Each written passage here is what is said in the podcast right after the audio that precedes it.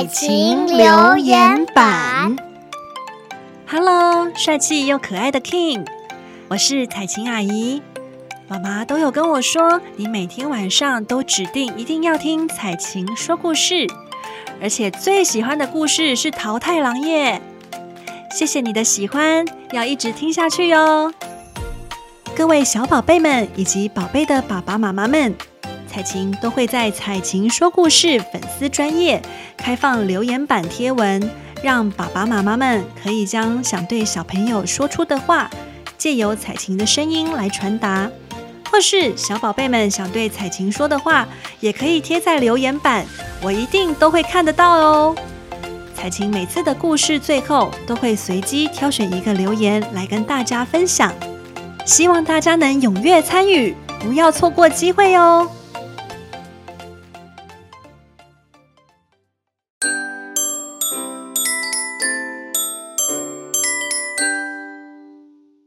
妈妈，I love you. I love you too. 妈妈，我想听你讲故事。Hello，各位小宝贝们以及宝贝的爸爸妈妈们，欢迎来到彩琴说故事。彩琴今天要分享的故事是《三个和尚没水喝》。三个和尚没水喝。从前。有一座荒山，山上有一座破落的小庙。由于庙里长时间没人打理，佛桌上积了厚厚的尘土，观音菩萨的玉净瓶里的水早就干了，里面插的支柳也枯萎了，水缸里一滴水也没有。有一天，一个云游的小和尚来到了这里。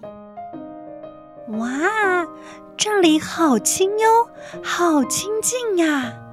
我喜欢这里。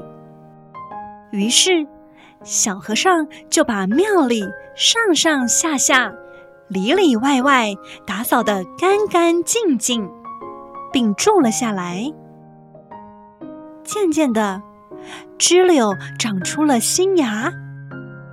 小和尚白天挑水、念经，晚上敲木鱼，日子过得很平静。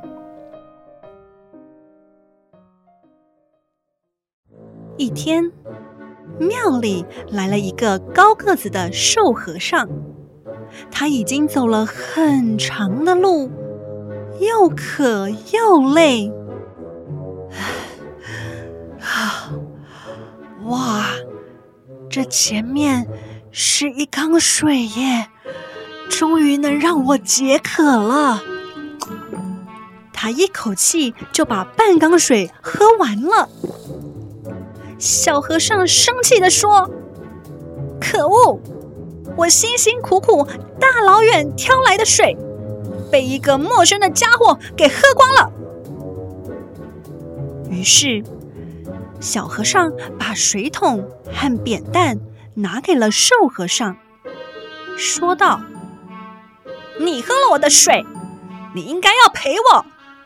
你去山下挑水吧。”瘦和尚想了想，说：“我连一桶都还没有喝完，为什么要还你两桶呢？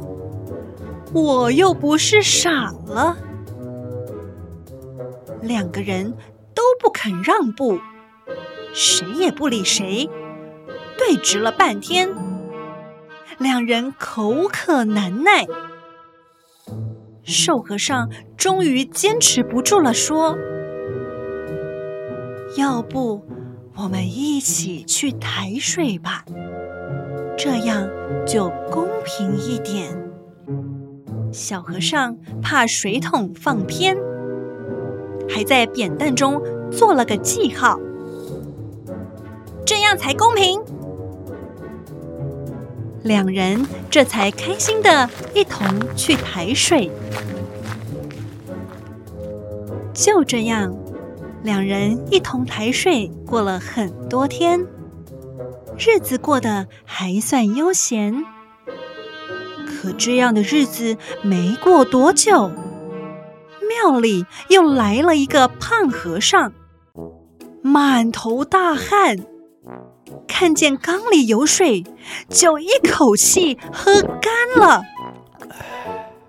哇，这水太好喝了！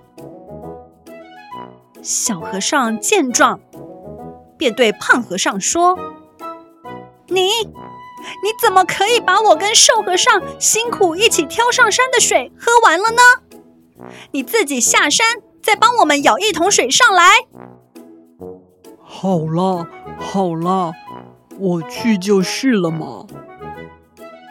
胖和尚。接过扁担，就去山下挑水了。水刚倒进缸里，胖和尚就又捧着水缸，一口气把水喝完了。他从山下挑水到山上，一身臭汗，渴坏了。啊，刚挑的水又没有了。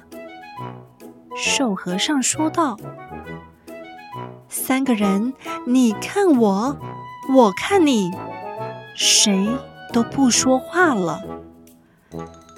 三个和尚生怕被另外的两人占了便宜，就这样，好几天过去了。一天晚上，寺庙着了火。”三个和尚傻眼了，寺庙着火了，怎么办？怎么办呢？快，去舀水缸里的水来灭火！啊，缸里一滴水也没有喂。他们拿着水桶，争相奔着向山下跑去，也顾不上谁提的多，谁提的少了。这样折腾到了半夜，火终于扑灭了。太好了，太好了，太好了！真是太好了。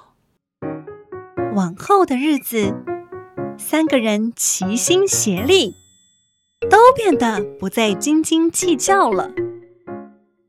观音菩萨的玉净瓶里的水满了，里面插的支柳。也长出了绿芽，水缸里的水满满的，再也没有空过。三个和尚的日子也就好起来了。